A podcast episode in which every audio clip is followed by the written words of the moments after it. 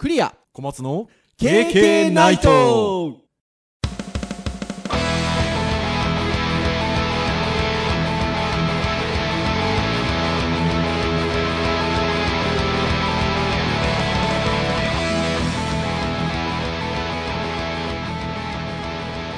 KK ナイト。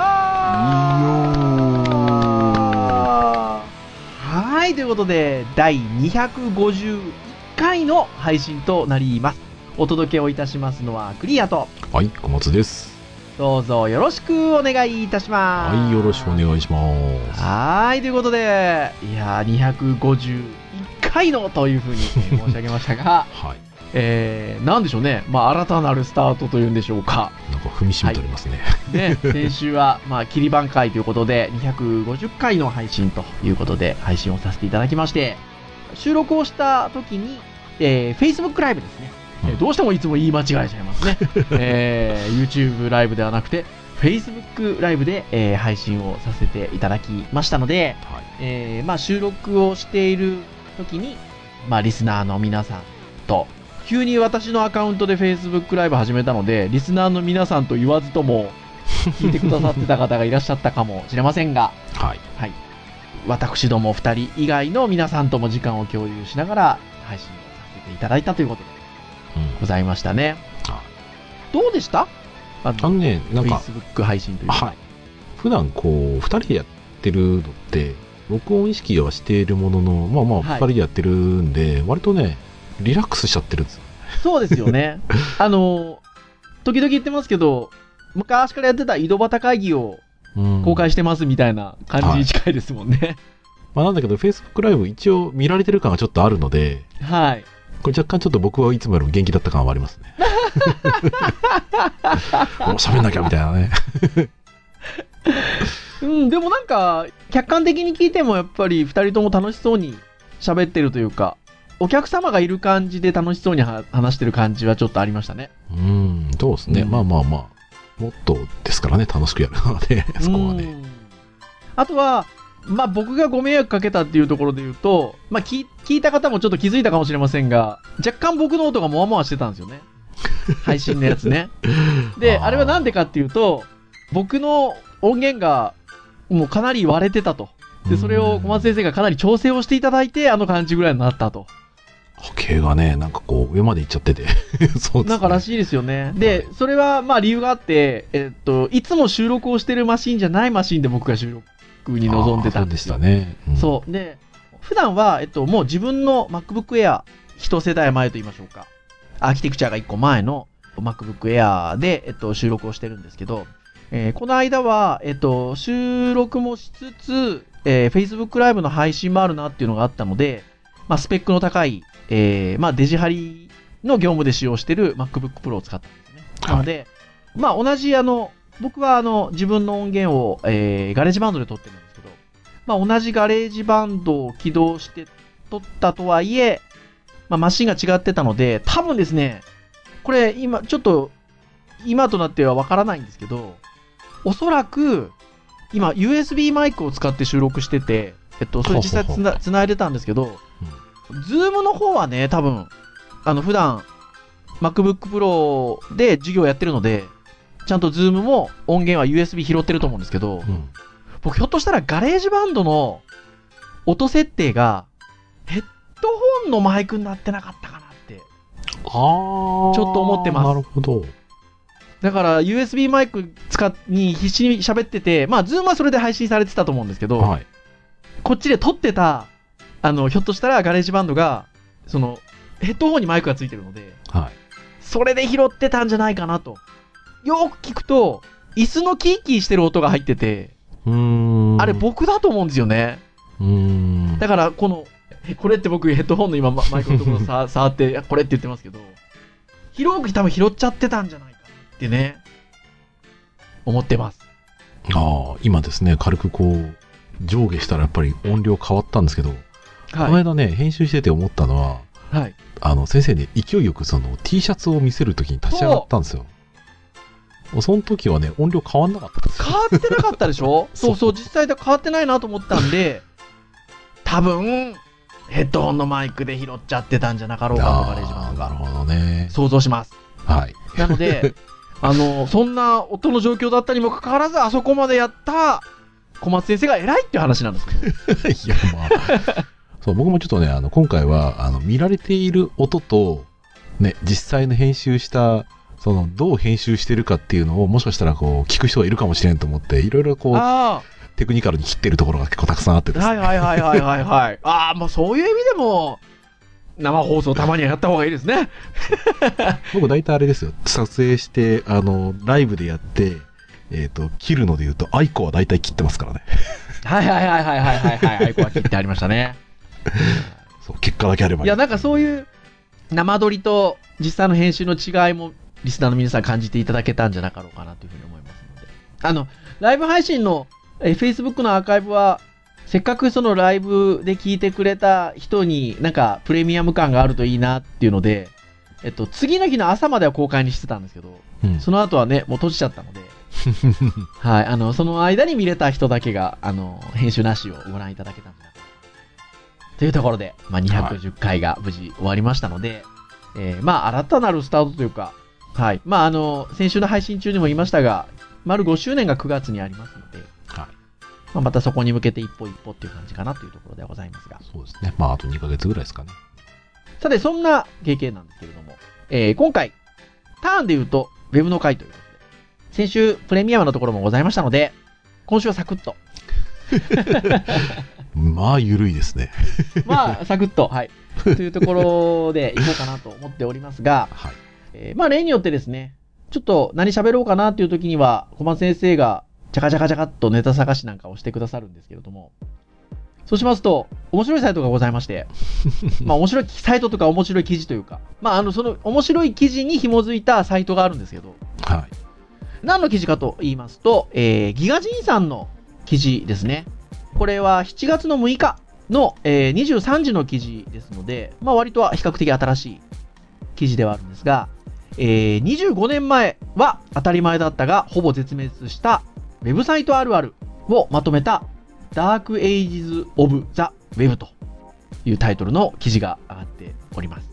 で、えーもうこの見出しの通りなんですけれども、えー、Dark Ages of the Web という、まあ、海外のサイトが、えっと、ありまして、はい。えーこれがね、この Web の歴史っていうのは25年ぐらいありますけども、まあ当たり前だったものがどんどん絶滅していってるよねっていう、まさに その名の通りで、Web あるあるを、まあ、まとめた1枚もののページになってるんですよね。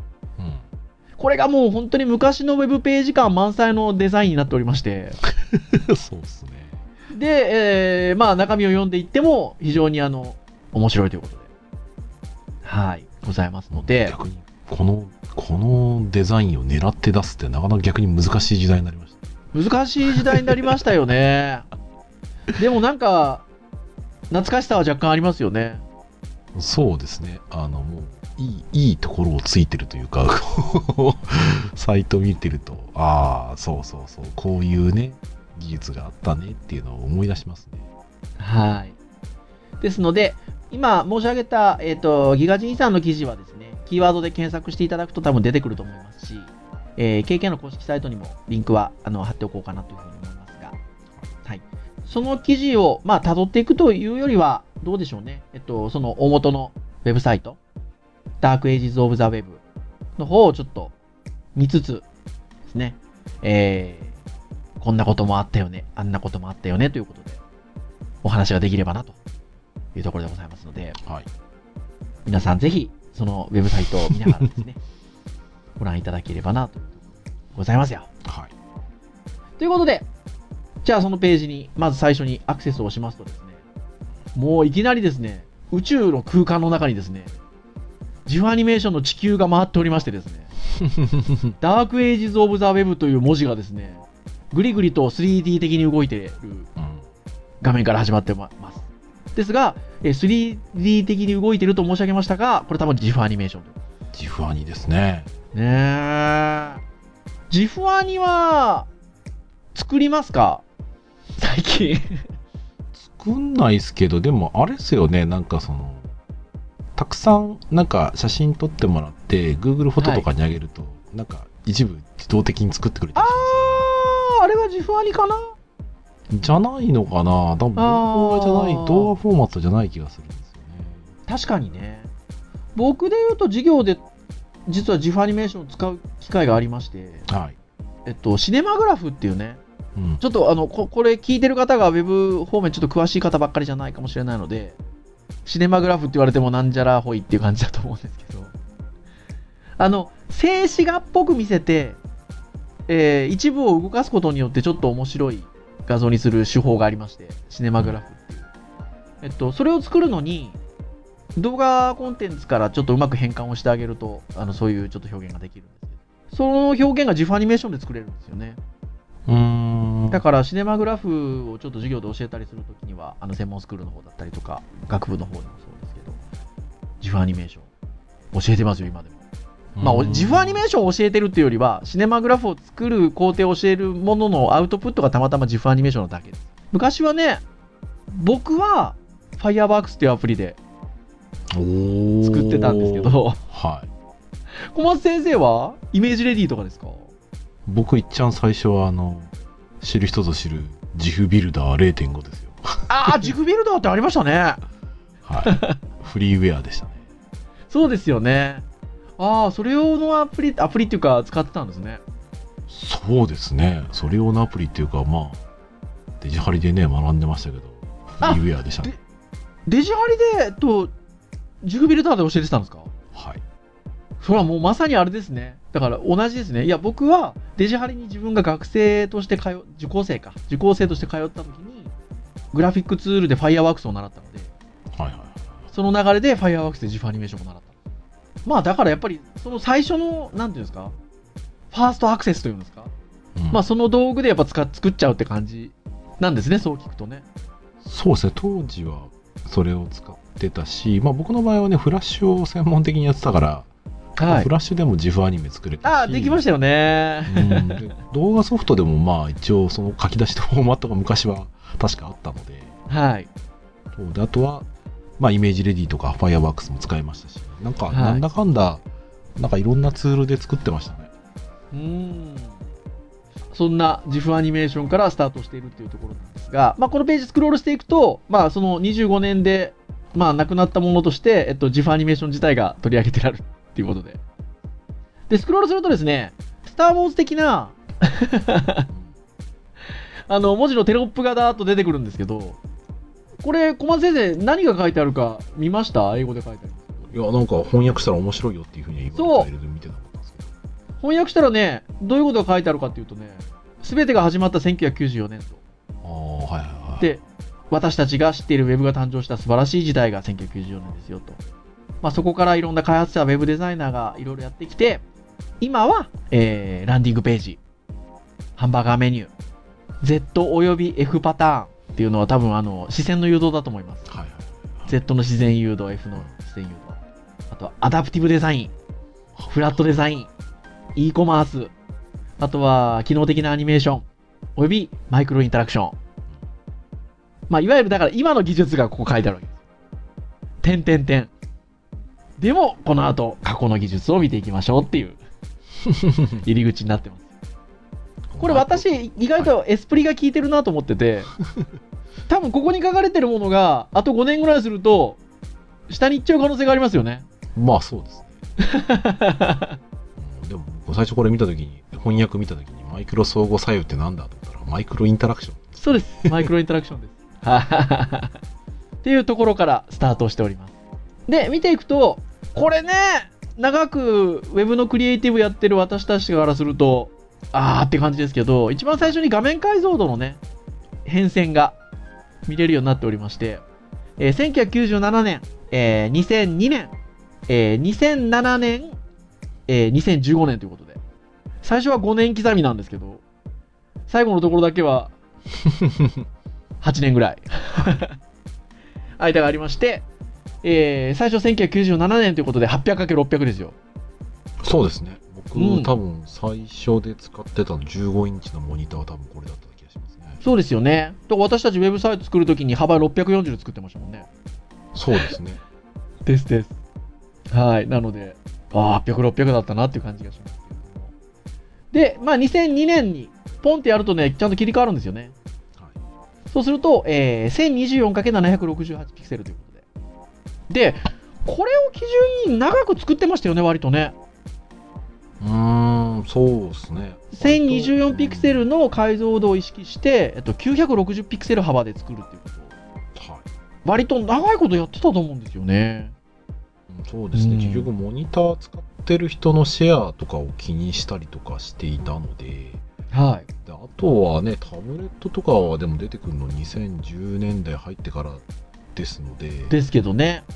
うん。まあ、でもそれまでの話でもそうですね。そのサイズは割と、割とね、まあな長いこと、うん。何個かありましたけどね、うん、でもまあ960は多かったかもそう、長かったですよね、時代がね。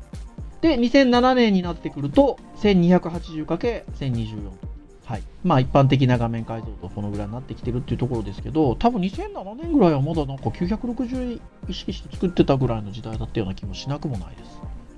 で、まあ、2015年ぐらいになってくると、1920×1080 ということで、比較的広い画面解像度の話に使うことが多いですが、ただ、あの、ここでいう端末の画面解像度の移り変わりはもちろんあるんですけど、えっと、ユーザーさんのウェブの見方も僕は変わってるなと思ってて、えっと、はははは。1997年とか2002年ぐらいの、その、えっと、800、600とか、えっと、1024×768 ぐらいの時代って、割とユーザーさんもブラウザーを全画面表示みたいな感じで見てたりしてたので、うーん。なんかそこの幅を意識するっていう感覚が強かったですけど、もうもはやね、今、例えば 1920×1080 で、ウェブブラウザーを全画面表示で見る人なんていないので、うんないですねいないですよね。多分ちょっとこう、絞って、見やすい大きさで多分、見てるので、うんまあその実際はサイズで1920の幅で作らないですよね。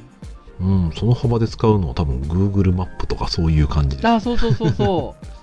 あとは、まあ、極論、まあ、極論っていうか、えっと、もう一方の言い方で言うと、えっと、幅を意識して作る形じゃなくて、ね、レスポンシブと言いましょうか、アダプティブと言いましょうか。うんあの、見てる人の幅に合わせて、こう、レイアウトするような作り方になってきてるので、うん、そうですね。なんかあんまりね同じようなね、体験できるようにって感じしてますからね。作るので、固定幅で、なんか中央寄せみたいな感じの作りじゃだんだんなくなってきてるので、なんかか解像度の捉え方もだいぶ違ってきてるなって気がするんですけど。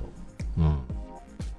まあただね、800、600だったところから言うと単純に倍以上にはなってますからね。そうですね。まあなんか、ね幅で言えば。たまにそのアーカイブ .org っていうね、サイトとかで、はい。むか昔のね、あの、うちの大学とか、まあ、アップルのサイトとかをね、見せたりしますけど、はい。まあ、やっぱり、ね、この辺の時代っていうと、やっぱり640とか800で作ってるサイト、圧倒的に多いですからね。うん、いや、ほんとそうですね。で、その後が今度ですね、カスタムフォントっていう話になってきていて、うん。で、今はね、あの、いわゆるウェブフォントが使えるので、あの、文字の自由度っていうのが非常に高くなったんですけど、まあ当時はもう、あの、バリエーションが少なかったということで。まあこれね、海外のサイトなんで、ジョージア、あとは Arial、および Times New Roman うんぐらいでしたっていう 書いてあるんですけど。これ日本に直すとどうですかね ?MSP ゴシック大阪みたいな感じですか？そうっすね。大阪っすね。ねえ。まあ、っていう感じだったのが、はい。まあ、というところですが。まあ、で、あのーまあね、CSS3 から、えっと、ウェブフォントが使えるようになったので、ということで、まあ、書いてはありますけれども、じゃあ、それまでの時代はどうやって来てたのかということで、方法が3つあったよっていうことがここで紹介されています。1個目の方法は画像で表示しますということで。はい。これはよくやってましたね。そうっすね。今でも見ますけど、今は画像って分かっちゃうと古臭く見えちゃいますね。だ結構ね、タイトルはね。ね死んじゃいえ。ますもんね。当時で言うと、そのまだ、えっと、ブラウザー上の文字にアンチエリアスがかかってなかったので、あはははははは。だからそうか。まあ、このサイトわざとね、アンチエリアスかけてないんですけど、テキストに。そこまでこだわってるんですけど、だったので、画像で作った方が、まあ、フォントの種類もそうなんですけど、まあ、画像でできてるということで、滑らかに綺麗に見せられたので、えっと、まあ、サイトのタイトルであったりとか、あと、見出しぐらいは、画像で作ろうかって逆に言ってましたもんね。当時はうんひたすら見出しの画像を作ってた記憶が今蘇ってきますね。そう。今となってはね、逆にそのアンチレアスもかかりますし、ウェブフォントで表現した方が、まあ、綺麗っちゃ綺麗ですもんね。だって、文字多少拡大しようが縮小しようが、あれないので。そうですね。しかも、うんモバイルとかでね、その、特に iPhone とかね、高解像度のものを用意するのって、もう結構な画像の容量にもなるし、はい。表示スピードもね、考えたりすると、まあ、綺麗でかつ、ダウンロード早いっていう意味で言うと、まあ、ウェブフォントの方がいいっすよね、ね今だとね。まあもしくは SVG ね使いましょうよってことですよね。まあ、昔は表現がちょっとできなかったので、画像で使って。で、二つ目がですね、あ、これちょっと面白いなと思って、こんなのあったんだと思ったんですけど、これね、SL なのかなこれ。I なのかな ?FR って、これ、あの、僕翻訳したらへえと思って思ったんですけど、これ JavaScript とフラッシュの組み合わせの技術なんですね。ページ上のテキストの一部を、えっ、と、テキストを表すフラッシュムービーで置き換えるやり方だった。あー、なんかやってた気がする。で、がそのやり方にこういうちょっと名前がついてるみたいですね。あのですね、昔って結局、ウェブフォントのライセンスって結構、まあ、今でも問題になるんですけど、はい。当時、フラッシュの埋め込みフォントって、はい。あの結局、フラッシュでのファイル作成において使用しているっていう名目のもと、はい。使用できたんですよ。だかあらあ、、それでなのか。そう、だから、ウェブフォントの埋め込みだけ使用して、パラメーターをつけることで、フラッシュの中のですね、プログラムでその文字を呼び出して、で埋め込みフォントされてるので、うん。そうだから指定したフォントをきれいに出すっていう手法としては、当時としては、その、文字ベースで設定しようと思ったら、JS で、あの、フはいラッ。シュの中の文字を入れるっていうことで、入れるってね、やってましたよね。はい綺麗にそれ自体はやってました。だから、ね。フラッシュの、フラッシュコンテンツの中でそれはやってたんですけど、要はだから、それをさっきの画像に近い形でやってたってことですよね、これはね。多分ねそうですね、ページ上のテキストの一部をうんフラッシュムービーに置き換えるということで。これで SIFR ですね。下にちゃんと訳が、スケーラブルインマンフラッシュリプレイスメントの頭文字なんです。なるほどと思いました。うん、フラッシュの中にある関数を JavaScript で叩くっていう一応技があったので、ね、それを多分使そう、やってた、やってうんた、それ、フラッシュコンテンツの中ではすげえやってました。なんか今聞いたらすごい懐かしい、あの案件、この案件でやったなっていう。うんもちろん授業でも教えてましたし。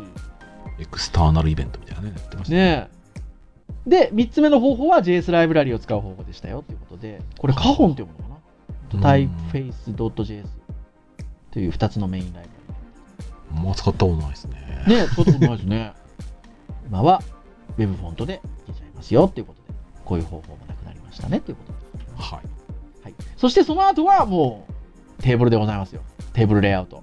まあこれはね、先々週かな私大学院の授業であのお話をした時に、スタイルシートの授業に入ったので、昔はテーブル使ってたんですよって。あのあとは HTML でテーブルをちょっと表表を組むためのあの方法としてテーブルを教えたんですけど、そしたらあの陰性の方から、昔はテーブルでレイアウトやってたんでしょっていう質問を受けたので、はい。まあ熱く語りましたけど、そしたら楽しんでいただけたようで。まあ今思えば、あのレイアウトの、あのレイアウトの中のテーブルのマージン、その、こうくっつけっぷりだったり分割っぷりって今考えたら超カオスですよね。カオスですよね。ほんで、さらにあの、ほら、スペーサー GF で、つっかい棒とか入れてたじゃないですか。えー入れてましたね。崩れないようにしてましたね。ね1ピクセルのやつね、長さ取って、やってましたけれども。もうね、今の聞いてるね、若手からしてみたら、なんすかそれですよ。もう多分この会話の意味がよくわからないですよね、多分ね。分かってる人はもう基本的にホイホイですから、もう。そうそうそうそうそう。なんですが、まあまあ、昔ながらの方法であなたのウェブサイト作りますということで、まあ、テーブルレイアウトっていうレイアウトだったんですよって、今となっては恐ろしい考え方です書いてあるんですけど、これさらに面白いのが、でも10年以上前にこの、もう、打ち負かされたこのレイアウト方法なんですけど、皆さんメールボックスを見てください。HTML の悪夢と呼ばれる、呼ぶことができますということで、うん未だに実はあるよっていう、多分これ。あメルマガとかはきっとそうですねメルマガうんまだね、使われてますよっていう。頼らざるを得ないんでしょうね。CSS 使えない制約が確かある環境ではもうテーブル使わざるを得ないですからね。っていうところで、あの HTML の悪部と読まれておりますよ、ここで。ウェブ標準とはと、ウェブ標準自体もな、もうなかなか若い人に言わなくなってきちゃったもんな。ねえ。で、まあ、ウェブ標準っていう、なんかね、まあ、いいわゆるワードってあるじゃないですか。バズワードとは言わないですけど。うんで言うと、次がほら、これですよ。Web2.0。出ましたね。Web2.0 なんて、あの、出てきた時は、それはもう新しいもんの感覚だったじゃないですか。新しいですね、はねえ。もう、もう死んでるものとして。い。ね、3.0はウェラブルだみたいな、ね、話とかもね、りましたねえ、ありましたけどね。まあ、もうこ、この記事でやっぱ見ると、Web2.0、2007年ですもん。まあ、もう一回り13年前ですよ。やっぱりね。13年前か。そうですね。大学始まってちょっとぐらいですかね。そうですよね。ぐらいのところでございますよ。で、もうまさに UI 的にはこうだったなっていう感じですけど、このほら、立体感。うん。あと、ほら、アクアと呼ばれるあの、うん。ちょっと透明な感じの表現のやつ。なんかね、プラスチックの光沢っぽい感じのね。そ結構やってう。ましたね。あのー、アップルのサイトなんかそれこそね、バリバリこれだったし、OS もこれでしたもんね。ああ、なかったですね、そういう意味だとね。あれうんね。このグラデーションで、こう、立体感つけるこの感じとか、授業でよく教えてましたよ、私。うん。物事のね、陰影でこう立体に見えるんだよって話。そう。話ですよ。あとは、えっと、表現として、ステッカーっぽい見せ方もありましたねとか、はいえっと、タグクラウドですね。あーありましたね、こんなね。タグクラウドもそっか、でも言われてみればそうなのかなっていう感じですね。なんか、つい最近まで使ってたようなイメージありますけど、見なくなりましたね。ね、言われてみれば見なくなりましたね。実は、えっと、もう少しページの方を下にスクロールしてもらうと、ボタンを作るっていうのが実は一番下の方にありまして、であの、ハローって書いてあるんですけど、今僕日本語訳してるんで、こんにちはって書いてありますけど、ラジオボタンが横にあって、フレアとかね、やってましたね、こんなね。インナーグローとかね、ちょっとね、色の濃い濃いさつけたりとかね、こういうの、 Photoshop の授業で教えてませんでした？小松先生。こういう、こう、立体感をつける表現ってこうやるんだよみたいなので、それこそ。僕ね、何気にもね、 Photoshop を教えてた時時代が結構短くてですね。ああ、そうなんですか。結局、ウェブの先生になってからも、フォトショップ教えたのってやっぱ少ししかなくてですね。まあ割と頭の方というか。うん、そうですね。どっちかというと、まあ、フラッシュはもちろん長くやってらっしゃいましたし、コード寄りっていうか、ところですよね。でも一応って僕多分あれですよ。一番最初に僕がデジタルハリウッドっていう専門スクールにね、受講生として行った時に、はい。グラフィックの授業でこうはいいう感じのボタンを作ってましたよ。そうですよね。アルファチャンネルをバリバリに駆使してそうそうそうそうそう。てました。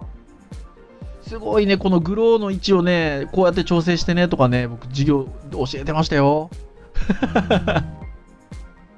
これでも実は、あの、勉強にはなるんですよね。そうですね。そう、どうやって立体的に見せるかとか、その考え方？っていうことで言うと。だって、それこそ僕、最初、自分が受講生で教わってた時とか自分が教え始めた頃って、エフェクトがそもそもあんまりまだなかったんで、その立体感つけるのにブラシでつけてましたもん。ああ、はいその選はいはい。択範囲作って、やりましたね。そう、ブラシでうこう、ちょっと、あの、強弱つけてっていうことをやって、こう、こうって僕今カメラに向かって手でやってますけど、まあ、それこそでもあれですね、現代でいうとこのこう涙袋を作るハイライトと初動のあーそ関うそうそうそう係ですよね。そうそう。だから、デジタルなんですけど、アナログ的な考え方って実は大事ですよね。で、それをどう道具を使うかっていうだけの話なんで。そうですね、物の断りとしてどう物がこう見えていて、だからそこで立体を感じられるっていうのはしてましたからね。そう。まあ、そんなところで。で、さらにその、Web2.0 の下はもう何度かこの、ポッドキャストでも取り上げておりますが、いよいよ今年終わってしまうフラッシュでございますよ。そうですね、もう完全終了ですね。はーい。いやーでもここの記事、ここに書かれてる記事もすごく印象的で、あのーもう今はね、今の皆さんは信じられないかもしれませんが、ほとんどのコンテンツが Web フラッシュで作られてた時代もありましたよとうんいうことが書かれていて、あ、これ懐かしいなと思ったんですけど、ウェブサイトに FWA のこのマークをつけるのが光栄な証だったっていう。ああ、このロゴ見た記憶が。このロゴ覚えてません？そっか、そんな感じか。これフラッシュのアワードで、はいはいはいはい、そう要はだからこのロゴがつけられるんですよ。ここで賞を取ると。ああ、はいはいはいはいはい。そう。で、まさにだから、今のこのページでは、これをつけられるのが、栄光の証でしたってことが書いてあったあったって僕な感じなんですけどね。いまいち一緒に盛り上がれませんでしたね。なんで俺知らないんだぐらいな感じですよね。うわ、ちょっとびっくりした。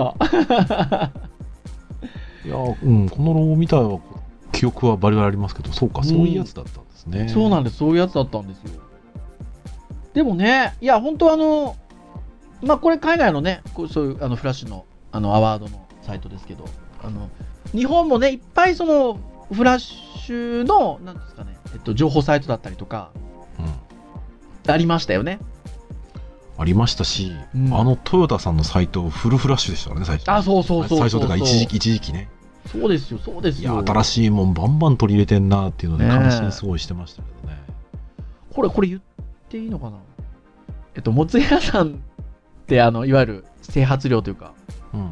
もつ屋さんのサイトが、まあ、一時期ずっとフルフラッシュだったんですけど、はい。それ僕作ってましたからね。あ、そうなんですね。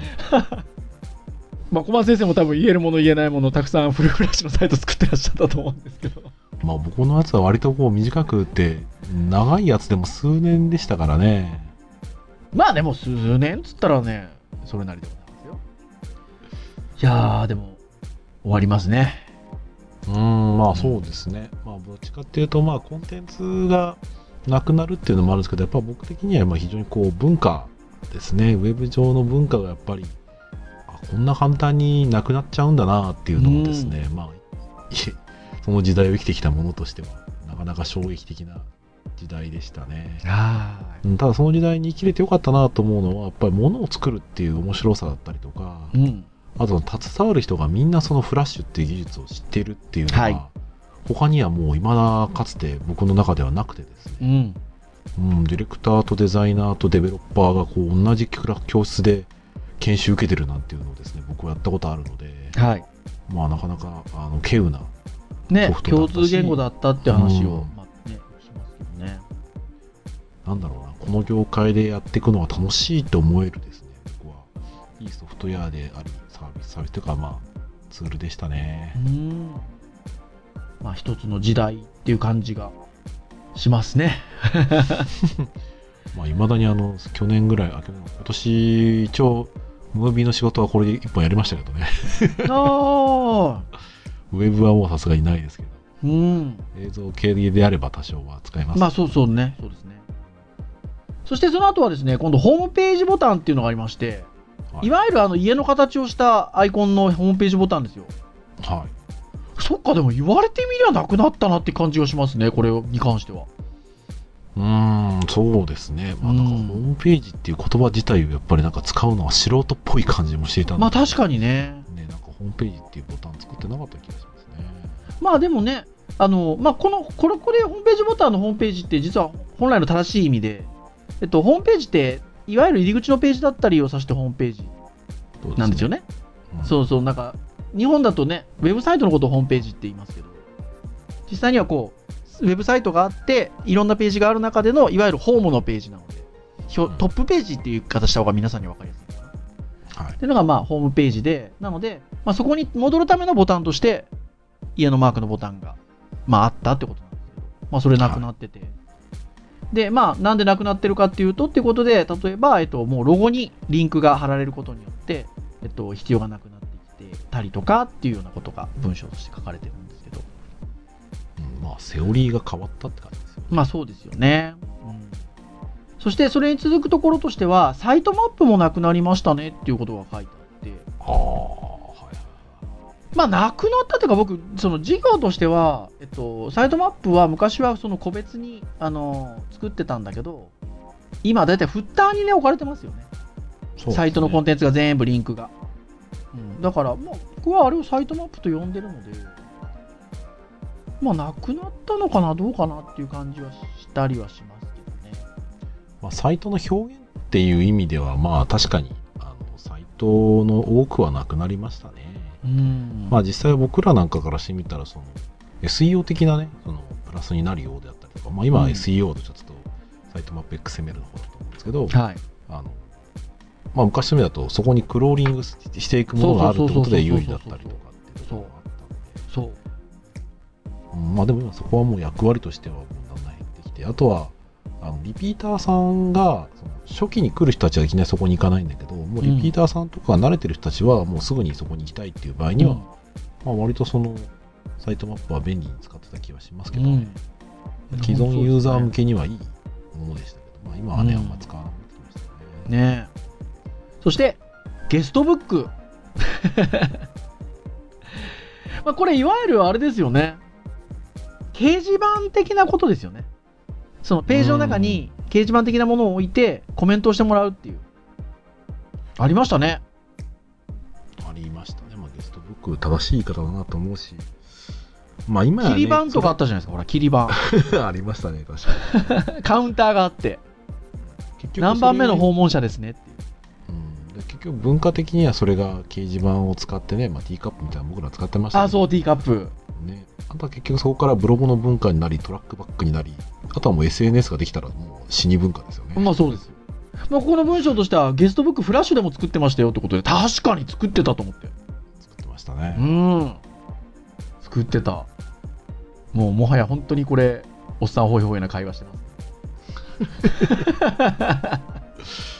これは今日はね、なかなかね、ついてこれないですよ。そうですよ。はい。で、えーここまで来ると、実はさっきあった、えっと、ジフアニメーション、いろんな表現のジフアニメーションがダーッと載ってますっていうのが、これ一番最後のコンテンツなんですけど、ありまして、まあ、ここの文章としても、まあ、今だと、えっと、3JS、あとうんまあ、SVG、あとは CSS アニメーションで表現するようなものにもう今変わっちゃってますけれども、こんないろんなジフアニメーションがありましたよっていうことで、たくさんの表現のジフアニメーションが載っております。はいというところで、まあ最初にね、ジフアニメーションのお話はしましたので、というところでございます。はい。というところで、締められているというところでございます。なので、まあ、このサイト自体もですね、いろんな参考文献から作られているようで、一番下にね、さらに参考文献のリンクがダーッとありますので、まあ、ご興味のある方はね、こういうのずっと辿っていくと、ああ、あれも懐かしい、これも懐かしいということで、うんいろんなものをご覧いただけるんじゃなかろうかなっていうふうに思うんですけど。うんまあ、はい我々的に言うとね、あの、本校地震の話で言うとですね、うん。まあ皆さんからしてみたら、もう、あ、こんなんあったんだぐらいな感じだと思うんですよ。うん逆に言えば、あの、こんなのっていうのが昔っていうくくりで分かってれば、今うん。現在のものが何かっていうのもね、分かったりするあ、そうそうそう。いや、や、本当にそうで、なので、まあ、こういうものを、まあ、時々僕ら喋って、おっさんホイホイだって言い方してますけど、あの、もちろんね、あの、同じ世代の皆さんには、こう、懐かしんでもらって聞いてもらいたいっていうのがあるんですけど、あの、若い皆さんには、えっと、こういうものを、まあ、理解してもらうことによって、えっと、新しいものは、それこそね、今、うん小松先生おっしゃった通りで、えっと、何かっていうことだったりとか、さっきちょっと熱くフォトショップの表現の話しましたけど、そういうのは、しもう知っといた方が、新しい技術に対しての理解が深まったとたりとか、あの、うん。使い道が変わってきたりっていうのはするので、うん、なんかね、興味を持ってこういうの、若い方も見られるとますよっていう、この発言自体がもうおっさん臭いんであんま良くないんですけど。まあなんでね、やっぱその当時の、ね、表現とか見て、自分のそのインスピレーションというか、そういったものに少しでもね、なんだろう、焚き付けられるようなことでもあればいいと思うし、うん昔で見たらそれはそれでやっぱり今までないものとして見ると思うので、ちょっとまあ新鮮だとは思うんですよね。そう。あとは、時代は回るじゃないですけど、逆にこういう表現をして新しいっぽく見せるっていうのは最近のあれとノリとしてはあるかもしれないですよね。まあ、あえて感で言うと。そう、あえて感、あえて感。そう、僕らはね、やっぱもう知ってるから古いなって感じはしますけど、こういうのに、で、しかも、なんかちょっとこの当時になかった新しいものが入ってくると、ネオなんちゃらみたいな感じで、うん。多分なんか今の時代にまたちょっと面白い表現ができたりするのかなって気もしますよね。まあ、次の新しいテクノロジーが出てきたら、まあ、きっとそこでなくなっていくやつがあると思うんで、まあまあ、今の若い人たちは、ね、それをきっと懐かしむような、また何かを作っていただけるといいんじゃないかなと思います、ああ、本当におっしゃる通りでございますね。はい。というところでございますよ。以上といたしましょうかね。ああ、結構長く喋りましたね。はーい。長く喋りましたよ。はーい。KK ナイトは毎週木曜日に配信をいたして。えー、公式サイトアクセスをしていただけますと、えー、プレイヤーがございますので、直接聞いていただけます。えー、そういった形で聞いていただいている方もね、これ聞いていただいている方もはい。ただ、えー、Apple Podcast であったりとか、Android の購読登録ソと購読登録サービスなどで登録をしていただけますと、えー、もう自動的に配信と同時に端末にダウンロードされますので、お好きなタイミングで聞いていただけるというところでございますので、はい。えー、様々なテーマで、えー、面白おかしく話しておりますので、はい。ぜひ、あの、興味のあるものから、お気軽にながら聞きでも結構ですので、聞いていただけるとありがたいなというところでございます。はい。はい。それでは、以上といたしましょうかね。はい。お届けをいたしましたのは、クリアと、はい、小松でした。それでは次回、252回の配信でお会いいたしましょう。皆さん、さようなら。